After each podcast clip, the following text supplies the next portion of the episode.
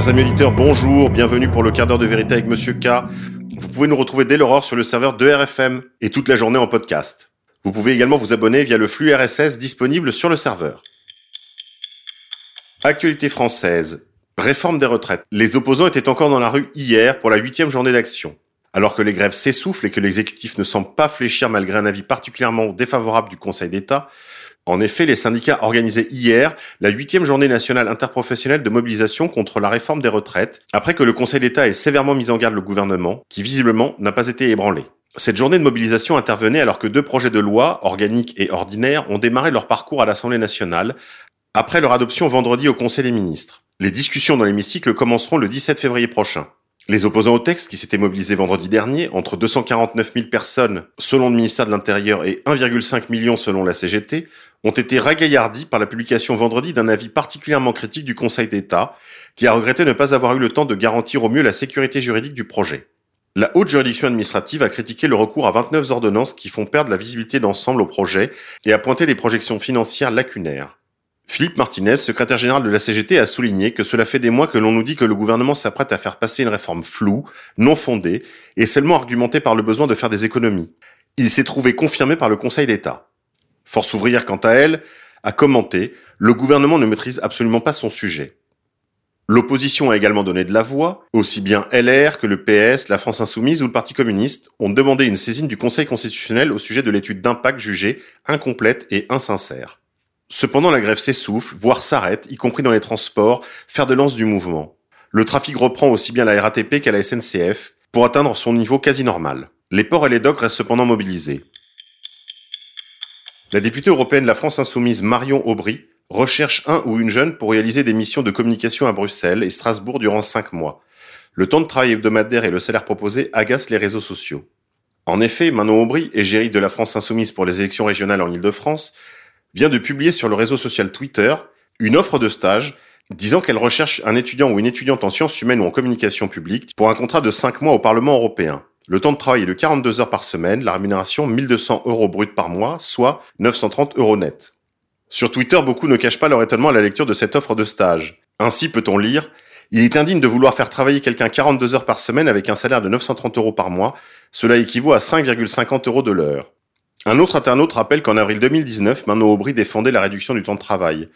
La semaine à 42 heures, cela correspond au modèle serbe, selon les données effectives du travail pour les salariés en 2018 communiquées par Eurostat. C'est très loin du Danemark, 33 heures, que vous citiez un exemple. Face à la polémique, l'eurodéputé a souhaité rectifier l'annonce.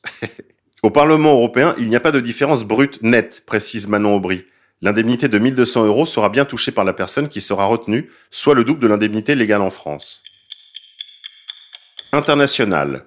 Le plan de paix présenté par Donald Trump ces derniers jours et que nous avons évoqué dans l'édition d'hier prévoit un tunnel reliant la Judée-Samarie à la bande de Gaza. Ce n'est pas une blague. Il passerait sous les pieds des Israéliens qui habitent à Netivot, Ashkelon, Sderot, Kiryat Gat, Ashdod. Nous vous le disions hier, probablement un plan mort-né. International. Un séisme de magnitude 7,7 a ébranlé les Caraïbes mardi soir, touchant Cuba et la Jamaïque et entraînant l'évacuation de nombreux habitants. Le puissant séisme qui a ébranlé les Caraïbes mardi soir entre Cuba et la Jamaïque a provoqué l'évacuation de plusieurs bâtiments à la Havane. Les médias cubains ont expliqué qu'il avait été ressenti dans plusieurs provinces de l'île.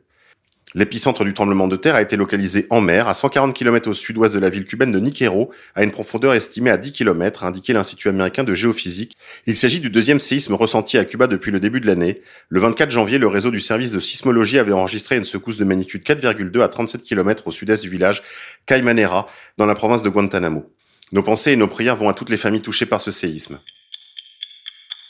John Bolton s'aborde la défense de Donald Trump. L'ex-conseiller à la sécurité nationale, qui met en cause le président dans l'affaire ukrainienne, ébranle le fond républicain au Sénat.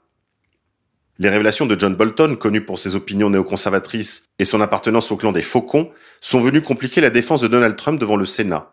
Les mémoires de l'ancien conseiller à la sécurité nationale n'ont pas encore été publiées, mais leur contenu pourrait faire dérailler le scénario prévu par le président du Sénat, Mitch McConnell, qui espère un procès en destitution rapide et sans témoin, suivi d'un acquittement vite voté. John Bolton confirmerait dans un livre à paraître que Donald Trump a bien suspendu l'aide militaire à l'Ukraine dans le but d'obtenir de la part de Kiev l'ouverture d'une enquête sur son rival démocrate Joe Biden.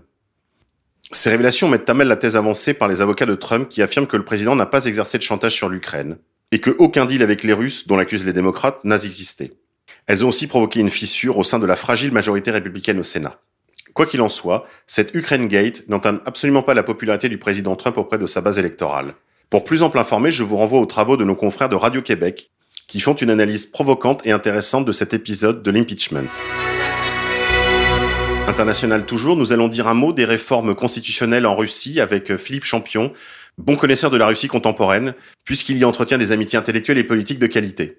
Philippe Champion, bonsoir. Vous êtes au milieu de la formation pour adultes. Vous avez été longtemps journaliste également à Mondévy. Vous êtes auteur d'un livre sur Pierre le Grand dans la France de Louis XV aux éditions Apoxis. Euh, cher Philippe, bonsoir. Bonsoir, monsieur K.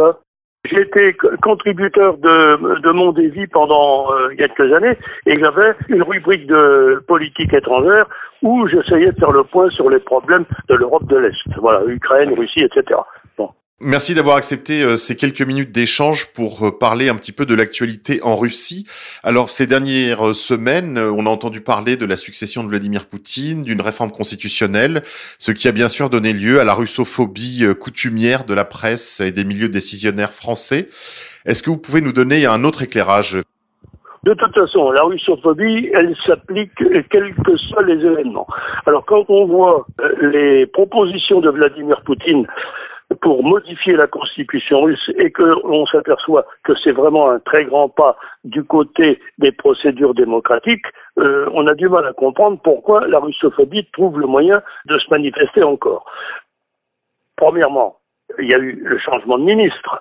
Donc le ministre qui paraissait inamovible à côté de Poutine président, c'est-à-dire Dimitri Medvedev, a proposé sa démission, qui a été acceptée. Un nouveau ministère a été nommé sous la présidence de Michel Michoustine, qui est un spécialiste plutôt, euh, je dirais, de, des finances. C'est Medvedev qui est écarté, qui prend un autre poste relativement plus important dont je parlerai tout à l'heure.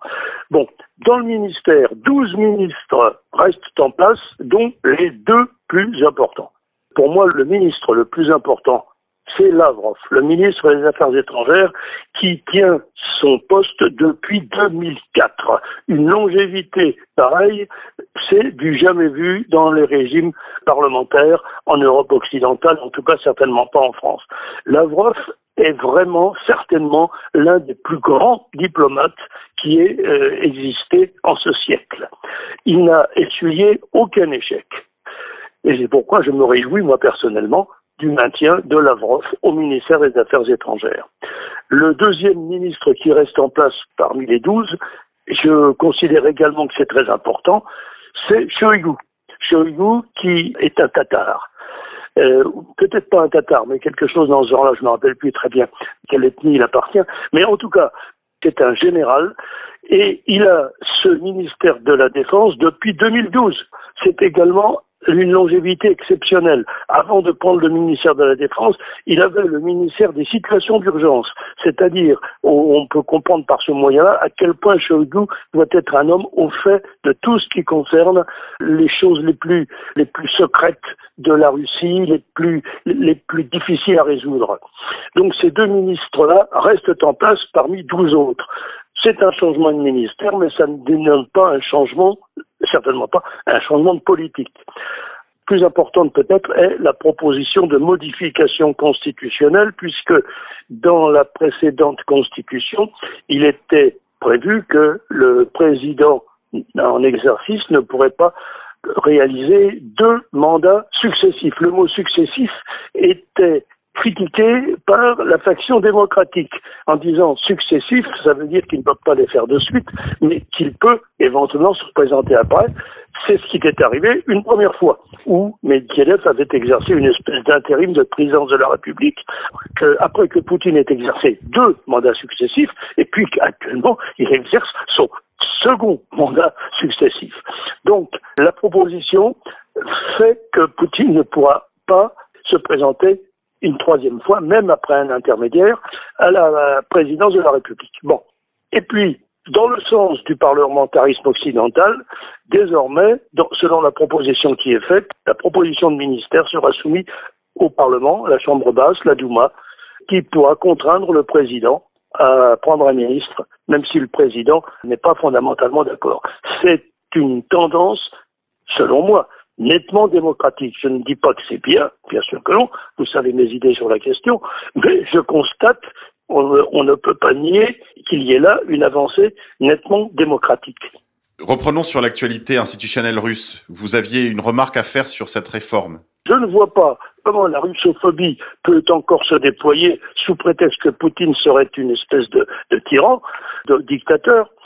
Quoi que je fasse, vous le savez, beaucoup, beaucoup, de réserves sur la confusion que l'on fait entre le tyran et le dictateur. Il y a des dictateurs excellents. Ce n'est pas la démocratie qui est bonne en tant que telle, c'est le gouvernement qui obéit aux exigences du bien commun. L'embêtant, c'est lorsque le dictateur devient un tyran. Mais il y a aussi des tyrannies démocratiques. Bien. La russophobie se manifestera de toute façon. Euh, c'est clair, quoi qu'on fasse, Poutine est définitivement considéré par l'opinion publique occidentale comme quelqu'un d'extrêmement néfaste. Donc, même s'il il assouplit son régime dans le sens d'une dépersonnalisation du pouvoir, comme cela semble être le cas, tel que l'on voit les choses, on ne peut pas nier qu'il y ait là euh, un assouplissement dans le sens d'une parlementarisation.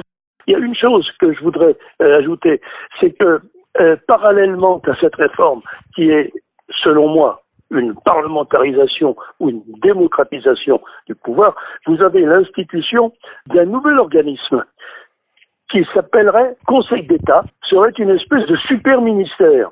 Alors, est-ce que l'existence de ce super ministère, dont les membres seraient proposés par le président et ratifiés par la Chambre haute, qui s'appelle le, Conseil de la Fédération? Mais il y aura une espèce, une espèce de Conseil d'État qui sera à côté du président et qui sera une espèce de super ministère. Alors, est-ce que cela va dans le sens d'une verticale du pouvoir ou d'une reprise par le pouvoir personnel de Poutine de ce qu'il abandonnera à la Chambre basse pour ce qui concerne la nomination des ministres? Je dis, il est encore trop tôt pour le savoir. Théoriquement, toutes ces propositions-là devraient plus ou moins être soumises à référendum. Très bien, Philippe. Est-ce qu'il y avait une autre remarque que vous vouliez faire avant qu'on se sépare? Je n'ai pas de remarque à faire, mais j'ai un conseil à donner. Étudions de très près l'évolution des relations entre la Turquie et la Russie sur le front syrien. Très important. Très important en effet. Beaucoup plus intéressant selon moi que les problèmes institutionnels de quelques pays qu'il s'agisse. Très bien Philippe, bah, merci encore. Merci, au revoir.